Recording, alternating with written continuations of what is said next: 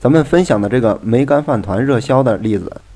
充分的说明了该如何来挖掘顾客未来的需求。话说，这个 Seven Eleven 在日本拥有一万五千多家门店，总共是雇佣了三十多万的勤工俭学的这个学生和临时工。但是，即使在这样的前提下，每天门店仍然贯彻着建立假设的工作方式。在 Seven Eleven 的各个门店当中，有一项被称作为分担订货的工作，就连勤工俭学的兼职高中生也有采购产品的权限。平时他们也不缺乏这个负责采购便当、饭团等重要产品的机会。正因为 Seven Eleven 的便利店每天都需要重复假设与验证的这个过程，所以这些几乎等同于门外汉的打工学生们仍然熟练地掌握了。订货的工作，Seven Eleven 每天上午都要为第二天订货。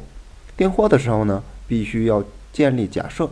来分析推测明天可能的畅销产品。那么，假设又该如何来拟定呢？回答这个问题的时候，我经常会拿海边小店的梅干饭团来打比方。假设在这个海边的某个小镇上，通往钓鱼码头的小路上有一家 Seven eleven 便利店。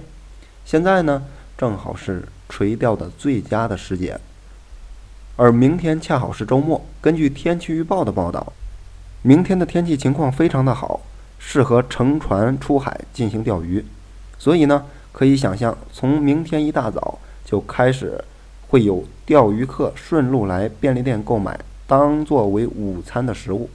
因为中午的气温将大幅升高，所以从钓鱼客的心理考虑。应该更需要不易损坏和腐败的这个食物，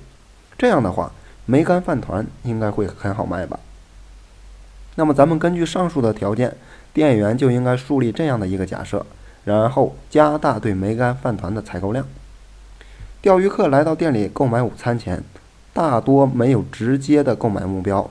所以呢，当他们看到货架上陈列着满满当当的梅干饭团的 POP 广告的时候，并且在这个广告当中做精准的宣传语言，从而来突出利益点。譬如说，梅干饭团是最值得钓鱼客选择的最佳产品。这样的话，就会引发连钓鱼客自己也没有意识到的潜在需求，从而来刺激购买行为的发生。此外呢，得到满足的顾客也会认为，哇，这是一家十分理解我需求的便利店。从第一次进店就会慢慢的变成为回头客，那么由此可见，合理的假设将有助于增强顾客的粘性。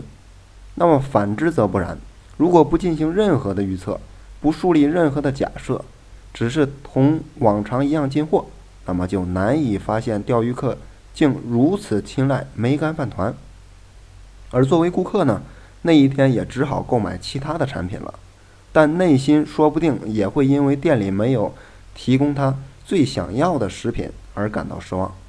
从而削弱了再次来店购买的意愿。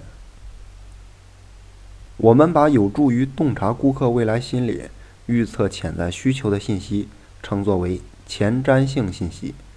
梅干饭团的例子中有两个明显的前瞻性信息，一个是晴天将会导致中午气温上升的天气信息。如果天气预报说多云或者是气温下降，那么也许钓鱼客将会更偏向于这种口感浓郁的什锦饭团或者是香煎饭团。那么第二个信息就是周末和垂钓的集会与活动信息。提起能够一边钓鱼一边享用的食物，顾客的第一反应应该就是饭团了。那么同理，如果附近的体育馆预定在第二天举行运动会或者是比赛，那么则应该建立什么样的假设呢？分量十足的便当定会成为热卖的这样假设，应该是第一首选。除此之外，我们还可以从不同的角度出发来建立假设。例如说，在这个春节期间的黄金周，位于东京住宅密集区的便利店就建立了这样的假设：长假期间，许多人都选择外出游玩旅行，因此可以推测。顾客数量相对于平时将会有所下滑，并且来店消费的顾客年龄层也应该会比往常更高。如果成功的满足了这些顾客的需求，那么一定能够提升他们未来成为常客的概率。于是呢，某个甜品系列就进入到了店员的视野当中。这一甜品是以透明的果冻包裹住了各类新鲜的水果。虽然在 Seven Eleven 便利店中从未大力度的推广过，但它本身美味爽口，价格也适中，是重视健康的顾客经常购买的饭后甜点。长假期间，便当等日常产品的货架前稍显冷清。当把这款色泽鲜艳的果冻堆积在一起的时候，那么店铺里立马就呈现出了热闹的氛围。因此，整个地区都积极地发出了订货单。根据统计，该产品平常的日均销售额大约是在两千日元上下。而在长假期间，这个产品的单店日均销售额就突破了一万日元，并且前来购买的顾客，正如事先建立的假设那样，多为当地的老年人。在同一个地区某一个门店，有一位勤工俭学的学生，受到了果冻假设的鼓舞，自己也跃跃欲试地建立了产品假设，并完成了出色的业绩。他觉得，长假期间呢，不一定每个家庭都会。全巢出动。假设只剩下男性爸爸一个人留守家中的话，那又该怎样为自己准备午餐呢？这时，如果有及时的咖喱的话，那么就能轻松地解决吃饭的难题了。因此，他特意采购了这种即食咖喱，并以专卖区的形式陈列，结果成功的提高了营业额。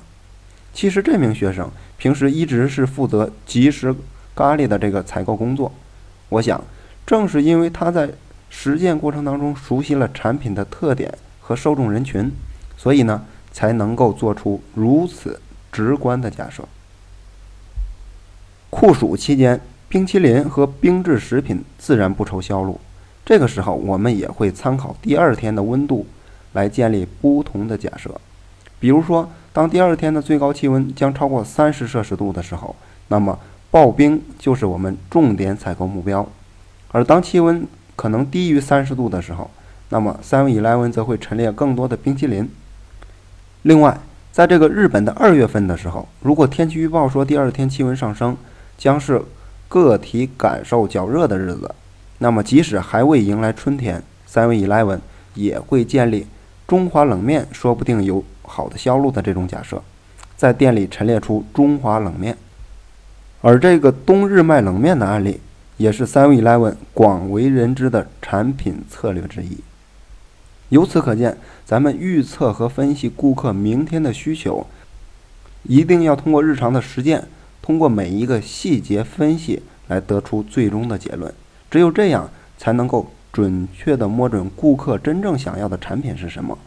从而来售卖一些连顾客自己都没有意识到他所需要的这种产品。这将会是提升营业额和顾客粘性的一个最佳的方法之一。